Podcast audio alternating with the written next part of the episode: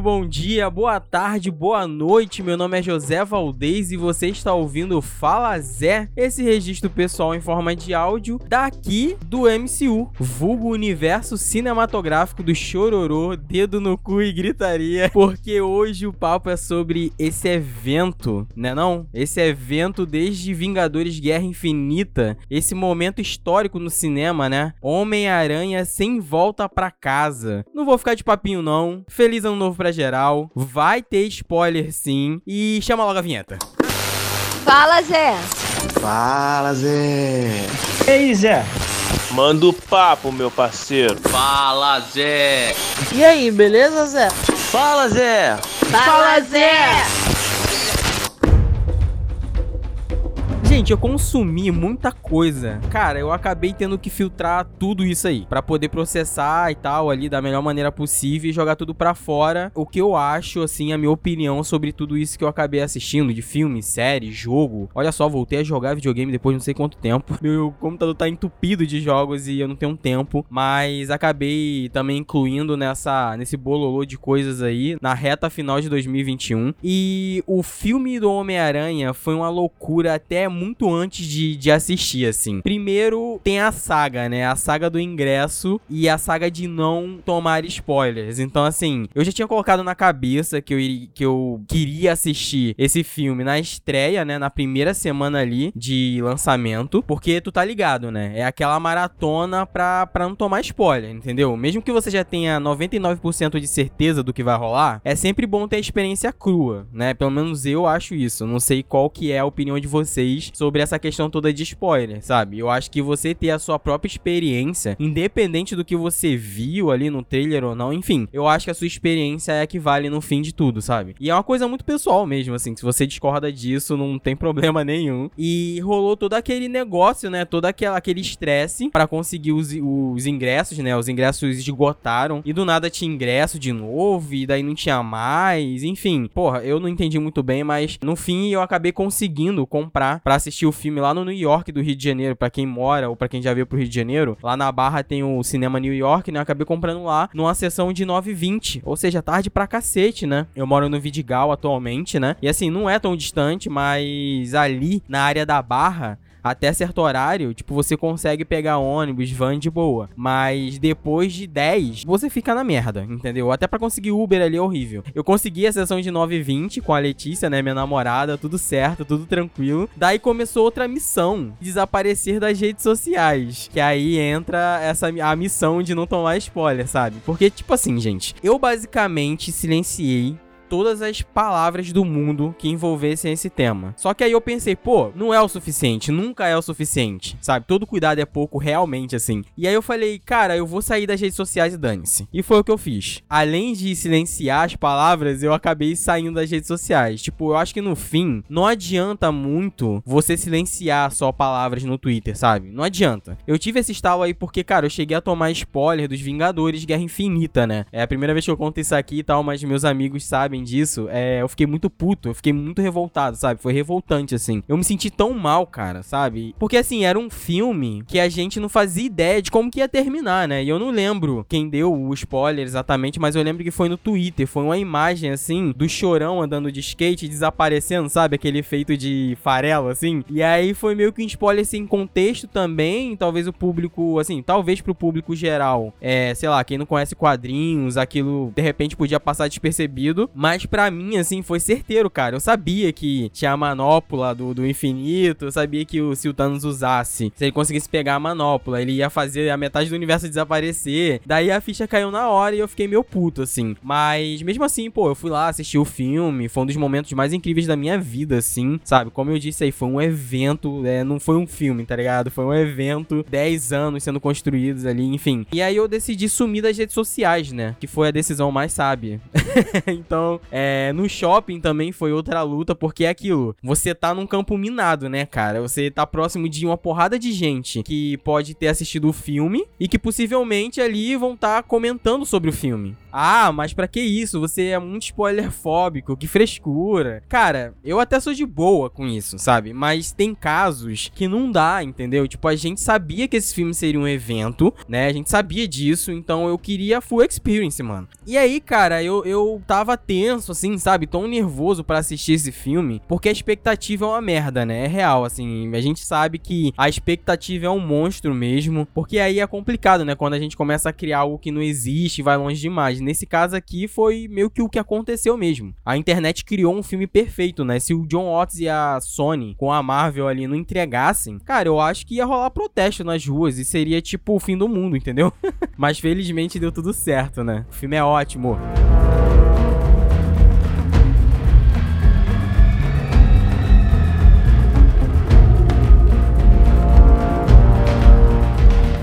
E aí, assim, cara, a minha relação. Eu queria começar esse podcast falando sobre a minha relação com o Homem-Aranha. A minha relação com o Homem-Aranha é basicamente a mesma que é de vocês que amam o personagem, entendeu? Eu cresci lendo os quadrinhos, me identificava muito com as histórias. Eu era o tipo nerd ali, rejeitado, que tem problemas na escola e na vida pessoal também, sabe? Tudo bem que eu não. Eu não me, consider, eu não me considerava um nerd rejeitado exatamente. Eu era o nerd legal tava ali com a galera. Eu, eu não era rejeitado eu não era rejeitado. Eu tava ali, eu conseguia me enturmar com todo mundo. Mesmo assim, eu, eu sofri um pouco. Eu não era totalmente rejeitado, mas eu me identificava muito com o Homem-Aranha. Com Peter Parker, né? Com a história ali do. Com o personagem que o Stan Lee criou. E aí eu vou contar uma parada aqui, tipo, que eu nunca contei para ninguém.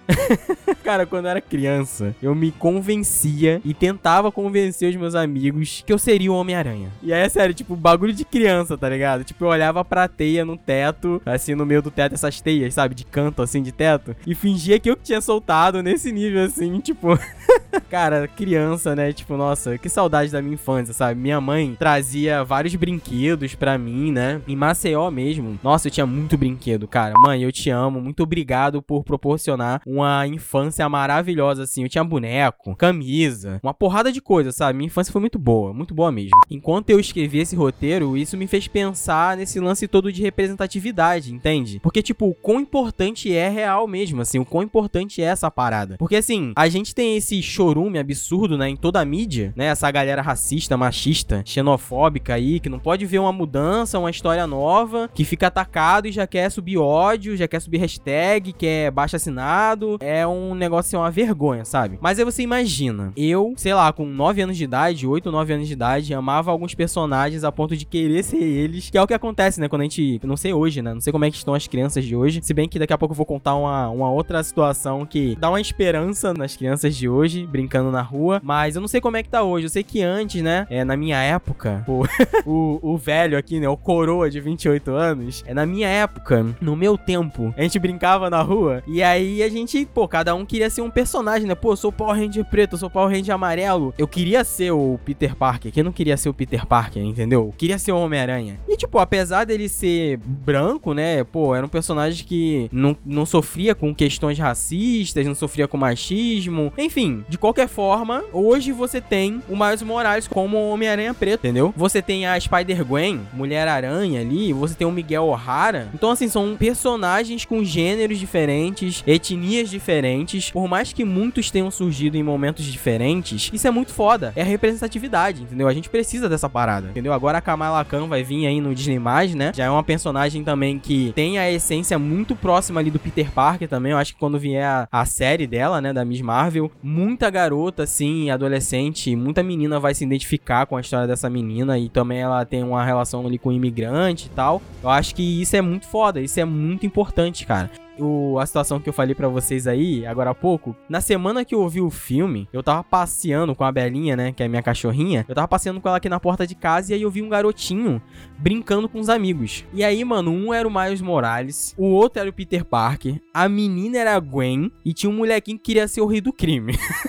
tinha um molequinho que queria ser o rei do crime, né? Sempre tem. Eu, cara, Assim, não vou julgar esse moleque não, porque eu amava os vilões quando era pequeno. Então, essa brincadeira toda deles aí na rua deve ter vindo ali do, do Homem-Aranha no Aranha Verso, né? A animação maravilhosa da Sony. Sobre essa animação eu comento mais lá pra frente. Fiquei pensando, né, o quão, o, o quão importante é essa parada, sabe? São essas histórias. É tanta merda acontecendo no mundo, tipo, eu não vou entrar aqui na. Não vou entrar a fundo pra falar, nossa, o quão importante é a arte, o quão importante é o entretenimento, série, filme. O Peter Dinklage falou lá, tipo, ah, do final de Game of Thrones, né? Gente, é só ficção, superem. É, eu achei muito engraçado, mas realmente, é só ficção. Só que assim, são, são histórias que a gente acompanha, que a gente ama, entendeu? Que faz a gente se desconectar um pouco das merdas do mundo. Então, é importante tudo isso. E mais importante ainda é toda essa representatividade, entendeu? Então, assim, eu acho que esse filme acabou passando pela, pela porta também, né? Do, do que o Aranha Verso é, abriu ali, né? A animação da Sony, mostrando pra gente que o futuro desse personagem num live, num live action pode ser incrível de muitas formas. Então, eu queria trazer essa, essa questão toda aí da representatividade, das crianças brincando na rua que eu vi aqui. É, achei muito legal, sabe? E aí a minha relação, voltando pra minha relação com o personagem, é muito especial também. Por isso, assim, que os filmes do Sam Raimi, com o Tobey Maguire, são tão importantes para mim. É, não é só por conta do gênero, não só pro gênero de super-herói na história do cinema, né? Como na minha vida pessoal mesmo. Eu lembro até hoje, pô, da primeira vez que eu assisti o primeiro Homem-Aranha lá, para mim aquilo era um sonho sendo realizado, assim. Quando veio o segundo, então foi um negócio absurdo. Esses filmes aí do, do, dos anos 2000 com a trilha sonora de banda de rock, né? Era maravilhoso, né? Pô, nossa, marcou muito. Nos anos 2000 era mais forte essa parada, né? De ter bandas famosas, sei lá, bandas específicas, criando ali, né? Tipo, a gente viu no Pantera Negra o, a, TDA, a TDA, né? Kendrick Lamar reunindo a galera para fazer a trilha do, do Pantera Negra. Pra mim, acho que foi o último álbum incrível, interessante da TDA.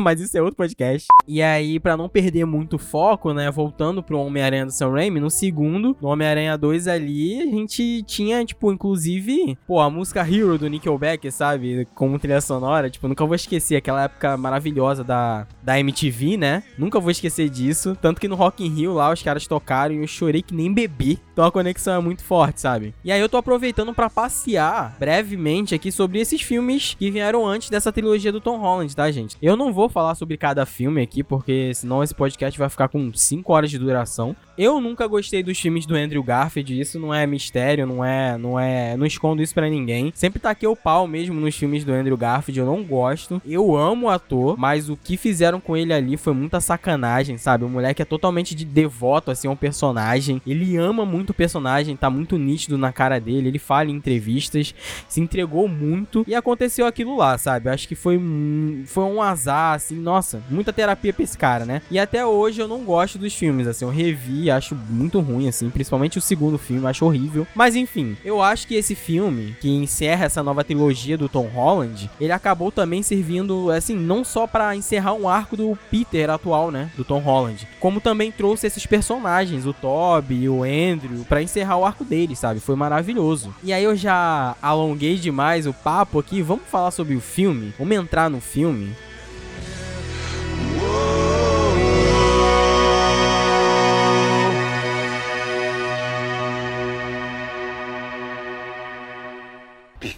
What you wish for, Parker.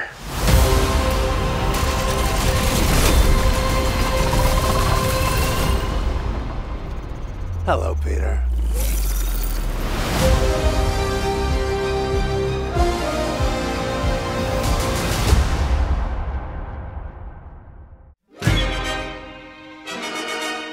Eu amei o filme, como eu tinha dito, foi um evento. Eu acho que não dá nem para classificar ele apenas como um filme, sabe? Foi um evento mesmo. Eu amei, cara. Eu achei ele um, um, um bom filme do início ao fim, assim. Acho que mesmo sem esses elementos que, que, nós estávamos esperando, né? Ainda é um filme ótimo. Mas claro que depois de assistir, chorar muito, processar, pensar, pensar e pensar e repensar, tipo, eu comecei a maturar melhor. E aí eu vou falar mais a fundo, né? Do que eu achei, o que eu amei, o que eu não gostei e o que eu acho que poderia ser melhor também. Aí tem gente que vem e vai falar, né? Ah, nossa, tava esperando o filme esse tempo todo, elogiou pra caramba e agora vai falar mal do filme. Olha lá, tipo, gente, calma. Foi um evento? Foi. Foi incrível? Foi. Mas ainda é um filme? É. Ainda é um filme e tem coisas ali que eu não curti muito, tá ligado? Sei lá, mas assim, que também não fazem o filme cair no conceito. Muito pelo contrário. É tanta coisa positiva que as coisas negativas elas acabam se tornando apenas observações mesmo, entendeu? Só que eu, infelizmente, eu não consigo desligar meu cérebro, como muita gente fala, né? Eu vou desligar o cérebro para aproveitar o filme. Não, cara. Enfim, né? Uma coisa que eu gostei muito desse filme foi o Tom Holland e a galera dele, assim. Cara, o Tom Holland, eu não gostava muito dele nesse papel. Acho que isso também não é, não é segredo, sabe? Quem me acompanha aí no Twitter, nas redes sociais, sabe? Eu enchi o saco de todo mundo com essa porra. Vi aquele vídeo lá do Casimiro, tipo, meu irmão, larga, larga isso. O cara é, tem 30 anos de idade, o cara já, já fez o terceiro filme do Homem-Aranha e tu não quer que ele seja. Ele é, porra. No fim desse podcast, você vai entender o que que eu acho. Mas eu não gostava dele como Homem-Aranha, como Peter Parker. Não porque eu achava ele um ator ruim. Eu acho que eu tinha, eu, eu, eu tinha essa dificuldade de enxergar o Homem-Aranha que eu tanto curto. Nessa versão do Tom Holland, eu não conseguia enxergar isso. Só que essa versão, ela é totalmente coerente com tudo que os caras estavam construindo, entendeu? É isso mesmo, pô. É, ele é um menino lá, fã dos Vingadores, que tem tudo de mão beijada, não tem responsabilidades, tá sempre fazendo merda, sempre. E aí eu, sei lá, não curtia muito isso, sabe? Eu queria ver algo mais próximo do que foi o do Tobey Maguire e até o do, do Andrew Garfield mesmo, entendeu? Uma coisa um pouquinho mais adulta, sabe? Tipo, não tão infantil. É engraçado falar isso porque quando a gente teve a notícia lá que, nossa, o Homem-Aranha vai, vai ter um novo Homem-Aranha, e aí estavam escalando o ator e tal, e aí começou aquele bafafá todo, e na minha cabeça eu queria ver esse Homem-Aranha na escola e tal, só que eu não queria ver esse Homem-Aranha tão mimado, sabe? Tão playboyzinho assim, sabe? De tipo, porra, cara, ele, ele passou os dois filmes tendo a armadura do Homem de Ferro, entendeu? Eu queria ver isso, mas enfim, né? Sei lá, não queria ver um Homem-Aranha com armadura com patas, entendeu? Com ajuda de heróis e, entendeu? E se dando bem sempre e tal. Eu queria ver ele se ferrando, tá ligado? Tipo, tendo que lidar com os problemas sozinho. Esse filme, inclusive, faz isso, né? E esse filme faz isso de uma forma magnífica, assim. Eu não sei se foi planejado desde o início, mas parabéns aí pelo arco. eu já tinha comprado toda essa ideia aí, né? No, nos trailers aí. Esse questionamento dos vilões não, não querer voltar para casa, assim, né? Pros seus universos, porque eles vão morrer, né? Se eles voltarem, vão morrer pro, pros Homens-Aranha de seus respectivos universos. E eu amei muito isso. Acho que isso funcionou de uma forma incrível no filme. E aí, incluir o Homem-Aranha do Tom Holland nessa parada é muito inteligente. Porque é a cara dele, entendeu? Querer ajudar todo mundo. E eu acho mais inteligente ainda você introduzir, você dar esse, esse peso, essa importância pra Tia May como a voz na cabeça do, desse personagem, né? Eu, eu achei assim, melhor ainda, sabe? A gente vivia discutindo, né? Quem ia ser o tio Ben desse Homem-Aranha. Ah, é o Tony Stark. Ah, vai ser o Rap. E não vai ser não sei quem. Mistério e blá blá blá. Tipo, porra, se o mistério do Jake Gyllenhaal fosse o.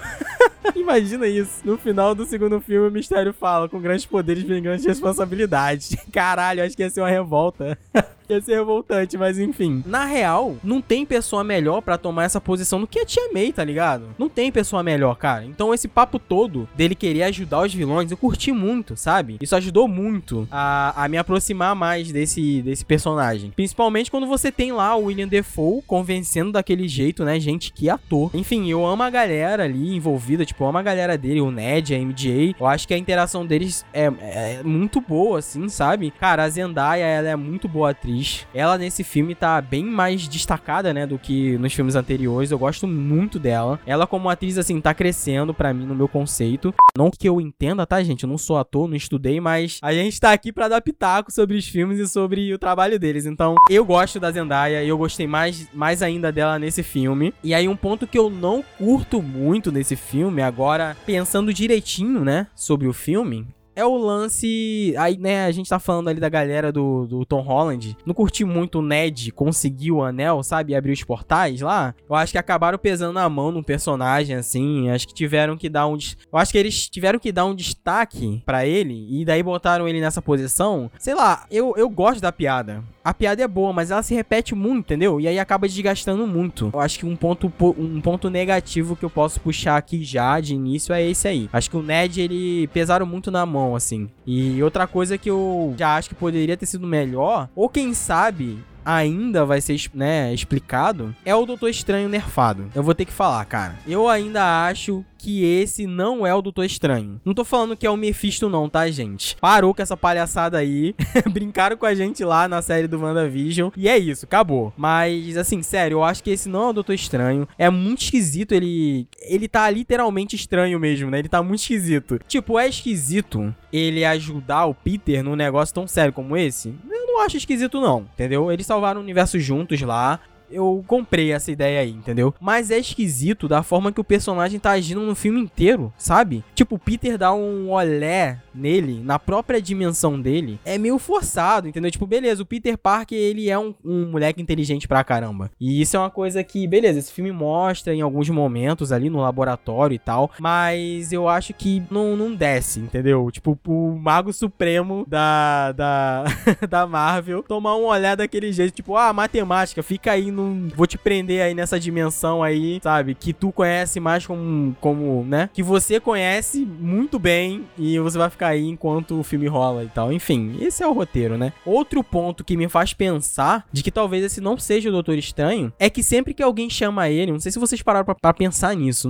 toda vez que alguém chama ele de Doctor Strange, não só o Peter, tá? Ele pede para chamar ele de formas diferentes e tem uma cena onde ele fala, tipo, ah, eu não me acostumei com isso ainda. Eu não sei sei se é a MJ, se é o Ned que chama ele de algum jeito, ou se é o próprio Peter. Eu sei que lá no fim ele fala, tipo, ah, não me acostumei ainda com esse nome, alguma coisa assim. E aí, assim, gente, pode ser muita viagem na minha cabeça, mas parece muito que é alguém que tá ali se passando por ele, sabe? Que não tá acostumado a estar nessa posição, entendeu? Pô, beleza, a gente sabe que vai ter a série da invasão secreta no Disney, com os Screws, né? Só para deixar claro também que eu não gosto muito dessa ideia de ter clone dos heróis na Terra. E aí, no fim, um monte de gente que morreu que a gente acompanhou no universo da Marvel, aí vai descobrir que, que é Skrull. Eu não gosto muito disso, não. Pode não ser o Doutor Estranho que a gente conhece, não sei, entendeu? Mas vamos ver, né? Eu posso estar viajando muito.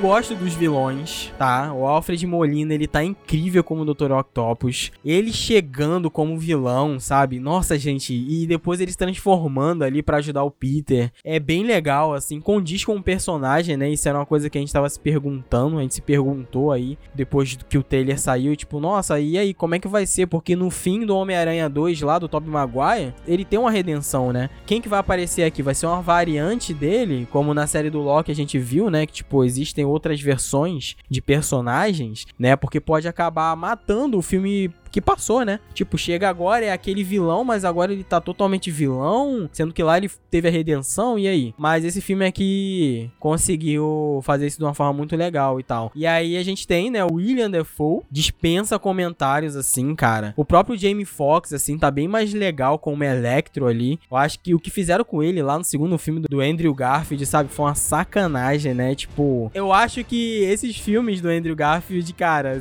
na boa.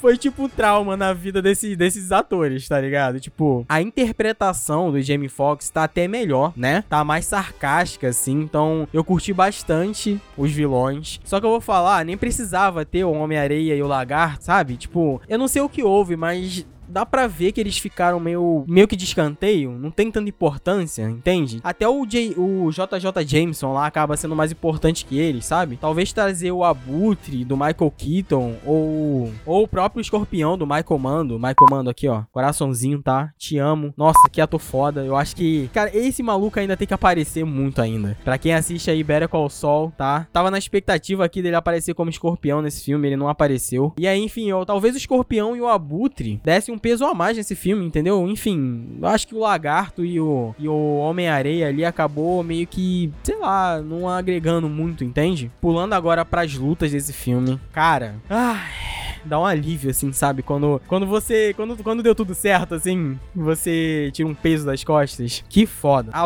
aquela cena do Dr. Octopus na ponte, arregaçando tudo, é muito boa. Ela é muito boa porque eu acho que ela é uma das únicas, se não me engano, é a única cena de luta que se passa de dia, né? Isso é outra coisa que eu não curti muito também, tipo, depois eu vou falar um pouco mais sobre isso. Muitas cenas se passam de noite, mas lá pro fim, assim, acaba ficando um pouco confuso, né? Eu vi muita gente também falando sobre isso. Também não curti muito isso, não. Mas essa primeira cena de luta na ponte é ótima. É maravilhosa, sabe? É e aí, cara, uma das minhas cenas preferidas do filme acaba sendo também uma cena de luta, né? Que é a luta do Tom Holland no prédio com o Duende Verde lá do William Defoe. Meu amigo, meu amigo, que cena é aquela? É nível The Dark Knight. Tu sente o peso da porrada do Tom Holland na cara do Defoe, entendeu? Ele rindo, apanhando. Cara, nossa, é Dark Knight mesmo. Lembra muito a cena do da cadeia lá com o Coringa do Heath Ledger, sabe? Ele rindo assim e o Tom Holland amassando a cara dele. Muito bom, mano. Toda a construção dessa cena também é irado demais. Eu adoro como eles utilizam o sensor aranha do Tom Holland, sabe? Com aquele efeito meio vértigo, assim. Tipo, a imagem vai desfocando e ele procurando a ameaça. É do caralho. Nossa, mano, é maravilhoso. Sabe? A transformação do Norman Osborn ali é um nível de tensão tão bom, é tão foda quanto a cena do Abutre no carro, lá no primeiro filme da trilogia, sabe? Quando o Abutre. Quando a gente descobre que o Abutre é pai da menina que o Peter tá saindo. E aí, tipo, nossa, ele. aquela troca de olhares dele no, no carro. É tipo, é maravilhoso, sabe? Inclusive, essa é a melhor cena do primeiro filme disparada, assim.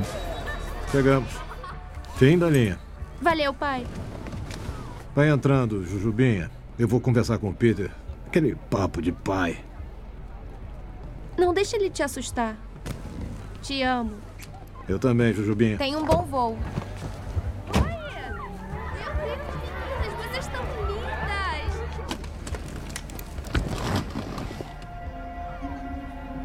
Ela sabe.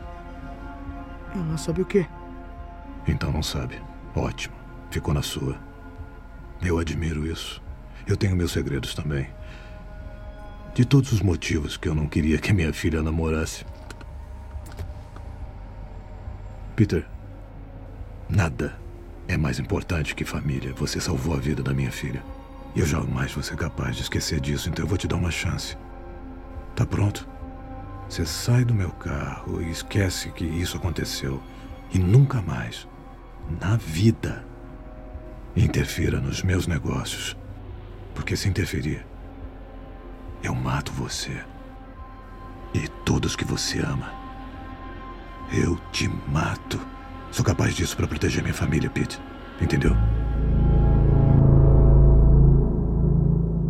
E aí, em seguida, né, eu tô seguindo cronologicamente aqui, eu tô falando da, da, da cena do, do Andy Verde, em seguida a gente tem a morte da Maisa Tomei, né, da, da, da Tia May, e que também, é, que eu também achei foda, eu achei incrível, é super impactante, assim, aquela atuação quase teatral mesmo, né, dela levantando, tô bem, tô bem, e aí ela cai de novo, o rap assistindo tudo, sabe, nossa, eu fico arrepiado, eu tô arrepiado agora, só de pensar nisso, sabe, é uma cena muito boa, muito impactante, gostei muito dessa cena. Foi, foi um momento do, do Capitão América, no Ultimato, do Avengers Assemble. Meio que esse momento, assim, claro, né, gente? Por favor. Outra escala, outra coisa, mas assim, foi um momento que a gente ficou ali esperando. Fala, ela vai falar, ela vai soltar. Com grandes poderes, vem grandes responsabilidades. E aí, meu amigo, eu já tava soluçando de tanto chorar. A Letícia me olhava assim com a cara de tá tudo bem, cara. Tipo, eu tava assim, eu tava morrendo no cinema, cara. Sério. Eu achei esse momento incrível, né? Achei, achei muito bom. Eu achei que a morte dela deu um peso maior mesmo. E aí, tipo, o que eu também preciso falar sobre os vilões, voltando um pouco, né? É que você percebe, você vê, cara, o que é ter um vilão de verdade num filme de super-herói. Um vilão de verdade é a melhor coisa que existe num filme desse. Cara, o Duende Verde, ele é o Coringa do Peter Parker mesmo, entendeu? Ele é o Coringa do Homem-Aranha. E esse Duende Verde do William Defoe, ele é um vilão de verdade. Ele vai matar sem pena. Ele é descontrolado, você sente a ameaça, cara, entendeu? É disso que eu tô falando. É disso que a gente precisa, tá ligado? Às vezes é o mal pelo mal mesmo. Tipo, ok, ele tem lá o problema dele com personalidade, mas às vezes é necessário não ter uma, uma humanização do vilão. Eu não quero entender o motivo do, do Duende Verde, não quero entender o motivo dele tá matando gente. Tanto que o ódio do Peter, é construído em cima disso. Ele quer vingança, porque esse maluco, ele simplesmente matou a pessoa que o Peter mais amava, a pessoa mais importante da vida dele. Matou por nada, ele matou por esporte, entendeu? Ele matou e foda-se, é isso. E, e aí é por isso que esse filme é tão bom, entendeu? Ele tem consequência. Esse moleque, ele vai aprender. Esse moleque não é mais um moleque. Ele vai ter que se virar sozinho. Isso é maravilhoso, entendeu? É exatamente por isso que esse filme me pegou tanto. E aí você tem a, a entrada, né? Né, a introdução do- dos Homens-Aranha lá, que, cara, é tudo uma escada, entendeu? Pro que a gente já sabia que ia rolar, tipo, tudo isso aí, a morte, os vilões, né, toda essa, essa construção no início é uma escada mesmo, pro que a gente já sabia que ia rolar, o encontro dos aranhas, sabe? E quando isso rola, é quase um sonho, é, esse filme, ele, é- ele tá muito além de qualquer outra coisa já feita, porque assim, ele carrega esse peso de apenas funcionar por conta de toda a história, sabe? Dos personagens nos cinemas, assim, esse filme, ele, como que eu posso dizer? Esse filme, ele, ele jamais seria viável sem toda essa história, né? Sem nós termos vivido tudo isso, né? Com esses personagens. Fazer uma comparação também em outra, outra escala, mas, sei lá, o Rogue One, que, cara, eu falo tranquilamente, o Rogue One é um dos meus filmes preferidos. Não é o meu filme preferido de Star Wars, mas é um dos meus filmes preferidos de Star Wars, mas eu entendo que ele só funciona por conta do que veio antes, entendeu? Mesma coisa, o The Mandalorian lá, não vou dar spoiler, mas o que acontece nessa última temporada de The Mandalorian só funciona pelo que veio antes, entendeu? Mas é incrível de qualquer jeito. Então é, é isso aqui, sabe? Se não existisse todos esses filmes, se não existisse toda esse, essa carga, isso aqui não funcionaria, não seria possível. Então, assim, cara, eu, eu chorei tanto, eu chorei tanto quando o Ned abriu aquele portal e apareceu o Andrew Garfield e o Toby, sabe? Cara, eu chorei tanto que eu saí do cinema com dor de cabeça. Foi nesse nível. Não tô zoando, não tô de brincadeira, assim, foi nesse nível.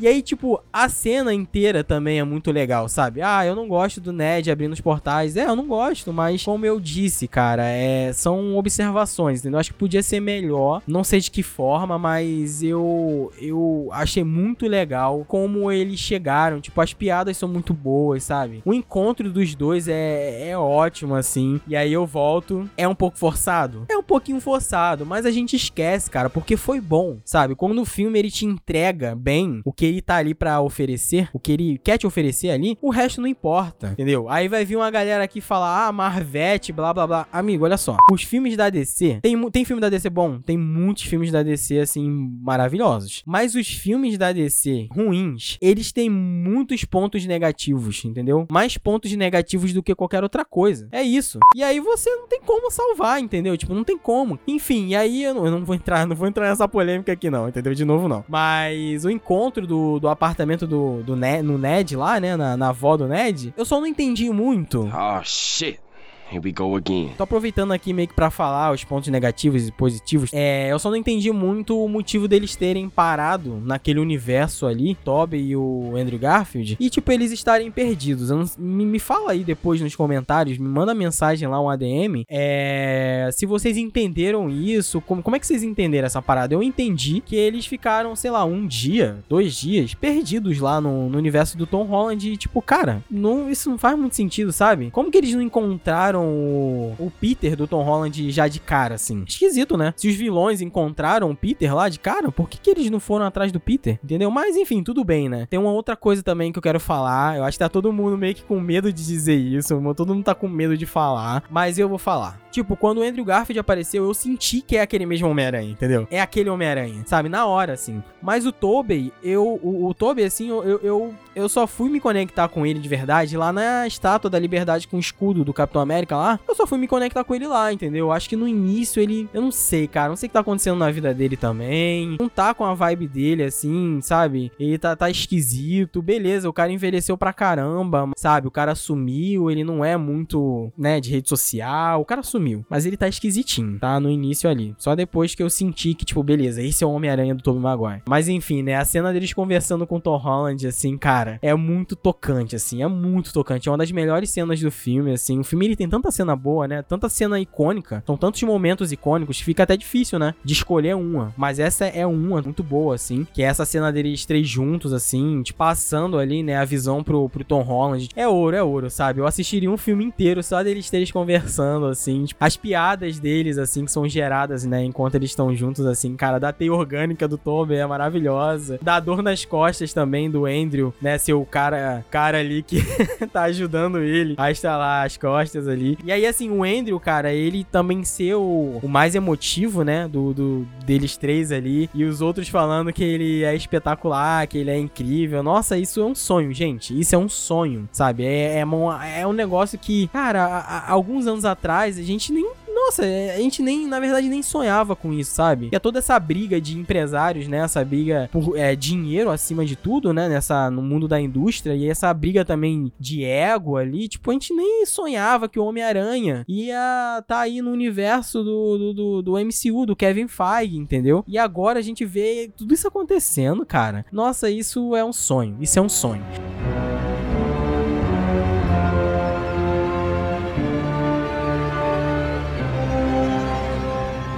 Toda essa sequência, né, também do da estátua da, da liberdade ali, é o clímax do filme e tal. Tem vários momentos icônicos também, né? Tipo aqueles deles correndo e pulando e jogando a teia um no outro, se balançando no alto, assim. É maravilhosa essa cena. Eles caindo, né, assim, que dá um pôster fudido. Caindo um por um, assim, sabe? Parando na tela, assim. É, é muito incrível. É, a cena do Andrew Garfield salvando a MJ é uma das melhores coisas desse filme, cara. É, ah, é, é muita cena, gente.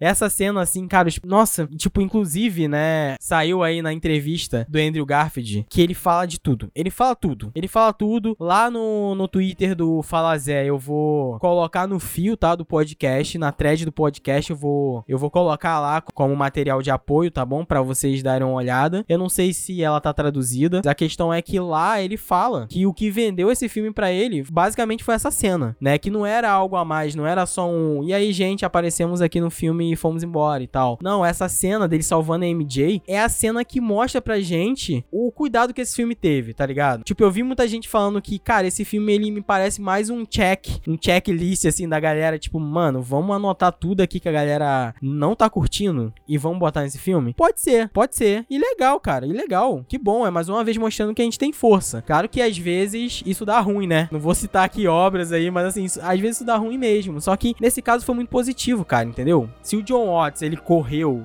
e a produção correu para incluir essas paradas no filme, positivaço, entendeu? Eu gosto muito disso. E aí essa cena da MJ, para mim ela mostra tipo, de repente é a mão do Kevin Feige em cima ali do filme, porque não sei, se fosse só a Sony produzindo, talvez esse filme, talvez não, provavelmente esse filme, todo o impacto que esse filme teve na gente seria muito diferente. Com certeza. Muito provavelmente eles teriam mostrado os três aranhas no trailer. Eu acho que isso foi coisa do Kevin Feige, sabe? Para deixar a gente ser impactado no cinema mesmo. E aí, assim, talvez muito do cuidado desse filme tenha vindo, assim, do próprio Kevin Feige. Eu não sei, não tô babando muito ovo do Kevin Feige aqui, não, né, gente? Mas é porque o cara sabe o que faz, mano. O cara entende. E eu tenho quase certeza que isso veio dele ali. E aí, essa cena da MJ é a prova disso, sabe? Tipo, é é uma das melhores coisas desse filme. É, os caras conseguiram passar um peso emocional de anos e anos, sem precisar mostrar flashback. É, só com ele salvando e olhando para ela, sabe? Ele chorando assim. Cara, nessa hora eu desabei também, sabe? Eu acho que eu acho que foi muito incrível assim. E essa cena final, né, essa sequência toda ali na estátua ficou bem escura, em alguns momentos eu não consegui entender quem tava atacando o que na tela. Ficou um pouco confuso, mas OK. Depois o Doutor Estranho aparece ali e tenta fechar aquelas rachaduras do tempo, né? Daí dá pra ver algumas silhuetas como o Craven, que vai, ser, vai ter um filme em breve aí, né? A Sony tá produzindo já esse filme. E vai ser vivido pelo Aaron Taylor Johnson, não é isso? Aquele moleque lá que fez o, o Mercúrio, né? É, aparece o Rino também, né? Nessas silhuetas aí. Eu acho que achei legal esses easter eggs aí. E aí eu achei que eles fossem, cara, matar o Tobey, né? Nessa sequência, no fim dessa sequência aí. Porque, porra, aí que bom, né, cara? Graças a Deus não rolou, né? Porque, cara, também não entendi aquela facada. Achei meio desnecessário. Tipo, era só pra dar um susto na gente. Achei desnecessário demais, sabe? Isso também foi uma coisa que eu não curti muito, não. Mas essa sequência aí de porradaria do Tom Holland, mais uma sequência, né, de porradaria do Tom Holland com o Duende Verde é muito foda, é muito boa. Ele consumido pelo ódio ali, quase matando o Norman. Cara, incrível, sabe? Eu gosto muito também do Toby, ser a pessoa que tá ali e que segura ele ali e, só olha para ele e tipo, mano, não faz isso porque é um caminho sem volta. O fim desse filme, né? O fim desse filme é muito bom. Ele tendo que assumir o erro e ser responsável ali pedindo desculpa pro Doutor Estranho, pedindo para ele fazer todos os esquecerem que ele é o Peter Parker. Cara, é sensacional isso, sabe? É melhor do que eu imaginei na realidade. Tipo, daqui pra frente é página em branco, né? Agora eles podem fazer o que eles quiserem, assim. Mesmo que, que seja uma merda, pode ser, né? Pode ser que o futuro seja ruim, mas assim, é uma página em branco. Eu acho que dá para eles fazerem o que eles quiserem né, daqui pra frente. Eu espero que role um descanso, deixe o menino brilhar aí, tá? Deixa o menino fazer outras coisas, deixa ele em outros cantos aí. Agora vai vir o Quarteto Fantástico. Deixa o Tom Holland lá estrelar o Uncharted dele, fazer os filminhos dele lá. Depois volta com ele um pouco mais velho mesmo, né? Agora quem sabe, dá pra trazer essas histórias aí dele, ten- dele tendo que se virar mesmo com um emprego normal, vivendo do zero. Porque todo mundo esqueceu, né, que ele é o Peter Parker, esqueceu que o Peter Parker existe, então o futuro é muito promissor. Eu quero muito ver o que, que eles vão fazer. Sei lá, traz outro diretor também, o John Watts agora vai entrar aí no, no Quarteto Fantástico, né? Então traz outro diretor, pega um diretor legal, bota esse outro diretor pra, pra essa trilogia nova. Acho que é uma boa.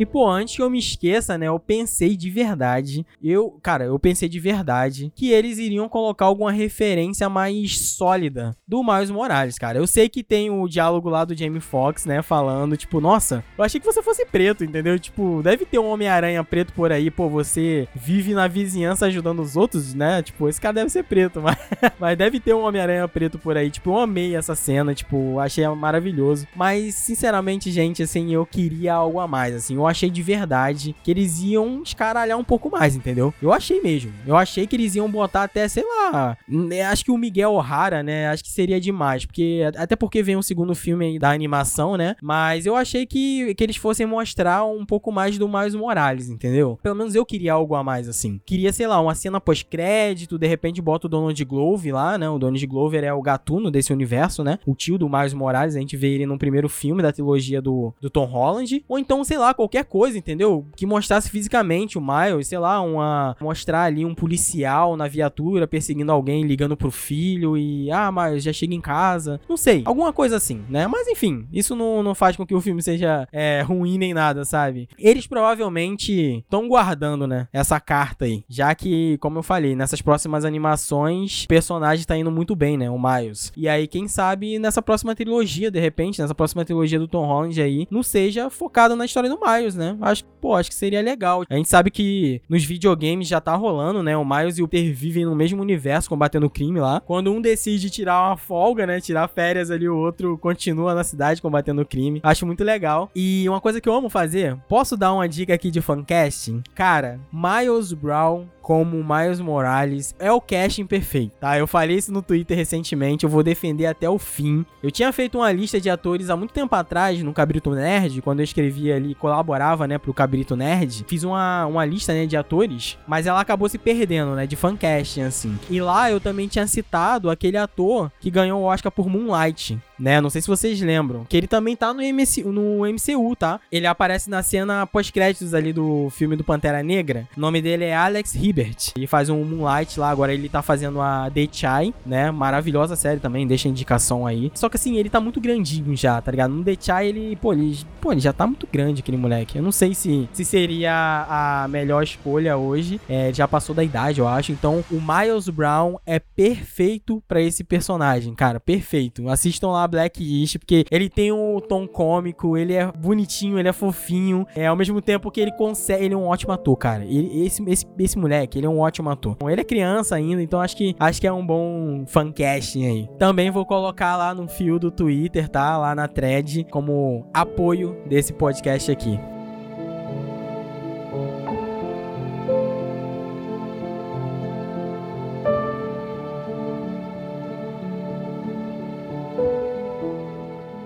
Bom, considerações finais, eu acho que é isso. Eu poderia ficar falando aqui por mais duas horas, né? Hum, Com certeza eu esqueci de. Não, não que eu tenha esquecido, mas eu tentei enxugar. É o máximo que eu, que eu, que eu, que eu pude aqui. para não ficar mais duas horas falando sobre o filme. É um filme bem longo, né? Eu acho que tem duas horas e meia ali. Tem bastante coisa para comentar. Eu acho que eu consegui colocar tudo pra fora, assim, do que eu sinto e alguns pontos que eu achei interessante trazer aqui pro podcast. E eu não fui necessariamente surpreendido, tá? Eu acho que ele entrega o que a gente já esperava, mas eu acho que ele cumpre com o que a gente queria, entendeu? Eu acho que ele cumpre sim, é, pelo menos com o que eu queria, né? Isso aqui é uma, uma opinião totalmente pessoal. Eu acho que ele cumpriu sim minhas expectativas, bateu ali minhas expectativas sim, tá? Eu pretendo reassistir. A minha opinião pode mudar um pouco, né? Mas depois de, pô, de, depois de semanas pensando e repensando, eu cheguei a essa conclusão aqui. Então, assim, eu amei o filme. Tem algumas ressalvas, mas nada tão extremo. Não acho que essas ressalvas prejudiquem o filme, muito pelo contrário, como eu falei, eu acho que cada vez que eu penso nesse filme, o filme só cresce para mim, entendeu? Então, gostei muito, gostei muito desse filme e como é um filme que ele tem muitas coisas, eu acho que a gente pode ficar aqui conversando horas e horas. Me fala aí o que, que você achou desse filme. Vamos continuar esse papo nas redes sociais. Qual sua relação com o personagem? Tem alguma observação para fazer? Algo que eu não citei, né? Fala aí. Vamos conversar, gente. Você concorda ou discorda da minha opinião? Chega lá nas redes sociais do Fala Zé, Instagram, Facebook, Twitter, ou Fala Zé Oficial, ou você pode, sei lá, chegar no meu perfil lá, tá? Meu perfil pessoal é arroba José Valdez com WZ no final. E é claro, não esqueçam de seguir aí meus amiguinhos responsáveis pela intro do programa. Aquele som bacana que vocês ouvem no início, nos minutos iniciais desse podcast. Cara, segue lá o Matheus nas redes sociais, arroba Eco e Abismo no Twitter. E o Augusto também, arroba Augusto C. Diniz, da LB Records. Amo todos vocês, tá? Muito obrigado por fornecerem essa introzinha aí. Bom, é isso. Muito obrigado por ouvir até aqui. Você que tá ouvindo, agora eu tô falando bem pertinho aqui, bem pertinho do seu, bem, bem, bem no seu cérebro mesmo, bem, bem pertinho, tá? Tô bem íntimo agora. Eu te amo. Muito obrigado por ouvir. Sinta-se abraçado.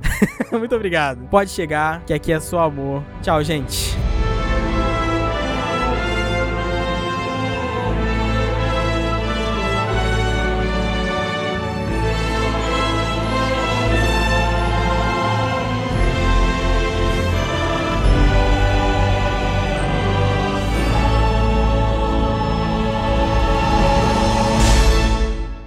Maiteia!